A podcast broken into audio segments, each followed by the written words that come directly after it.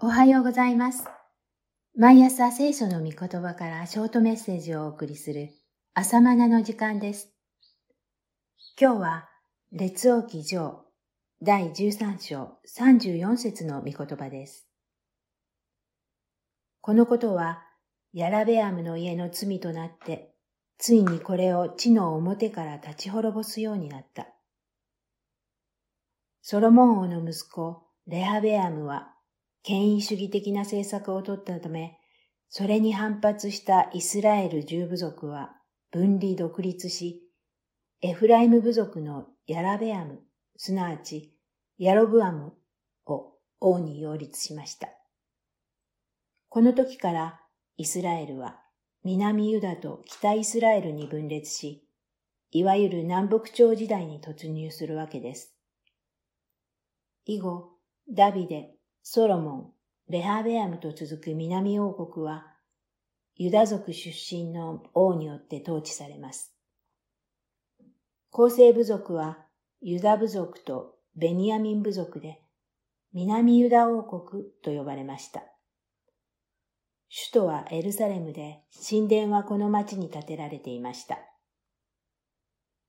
かたや、ヤラベアムを擁立した十部族からなる王国は、北イスラエル王国と呼ばれ、首都はサマリアでした。南ユダ王国の権威主義的な政策に反対した北イスラエル王国は、その反動によって自由主義的な政策を取りました。それが顕著に現れたのが宗教政策でした。人々の信仰の拠り所である神殿は、南王国のエルサレムにあったため、北王国のヤラベアムは、民の宗教心をつなぎ止めるために、独自の神殿を建築し、独自の宗教様式を形成していきました。神殿がエルサレムに建てられたのは、そこを我が名を置く町と神が定められたからでした。しかしヤラベアムはそれに反して自分に都合の良い神殿を建築しました。12章25から30節です。また、祭司職も立法によればレビ族出身でなければなりませんでしたが、ヤラベアムは一般の民を祭司に任命してこれに当たらせました。祭りの日も神が定めた七大祭りとは別の祭りを考案し、民衆の心をつかもうとしました。12章31から33節です。権威主義の反動として現れるのがこのような自由主義です。現代のキリスト教会もこの両方の狭間で混乱しています。権威を取り違えて肉の力で支配することで教会を保とうとします。誤った権威主義です。この場合、肉なる支配力が教会を覆うので、精霊の自由な働きが妨げられてしまいます。一方、肉なる権威主義に傷ついた人々は、その反動で何でも自由にやろうとします。ヤラベアムが自分勝手な神殿や祭祀職や祭りを作り上げたように、手術の礼拝を軽んじたり、牧師職を軽んじたりするのですが、それも行き過ぎです。使えることを基礎とする権威と秩序の回復、これが必要です。そのために祈らなければなりません。さて、ヤラベアムが行った技は、神の目には罪となりました。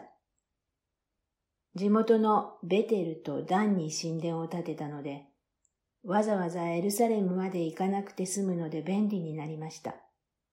人々には好評でしたが、神の目には罪でした。便利さがかえって誠の神礼拝を妨害することを忘れてはなりません。一般の民が祭司になれるようにしたことで、祭司職は身近になりましたが、祭司職としての使命感は薄れていきました。そのことで、神殿祭儀は世俗化し、堕落しました。このことは神の目には罪でした。気軽さや妥協がかえって誠の神礼拝を歪めることを忘れてはなりません。ヤラベアムによって北イスラエル王国にもたらされた自由主義は、霊的混乱を招き、ついには誠の神を礼拝すべき神殿で異教の神々を祀るようになったからです。これらのことはヤラベアムの家の罪になったと聖書は記しています。そして彼の家系はこの地から絶やされることになるのです。私たちはこのヤラベアムが行ったような自由主義の轍を踏んではなりません。また逆に南ユダ王国のレハベアムのように権威主義の轍も踏んではなりません。祈りましょう。主よ、使えることによる誠の権威を回復してください。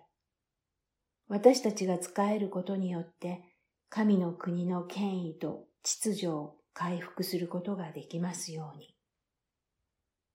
以上です。それではまた明日。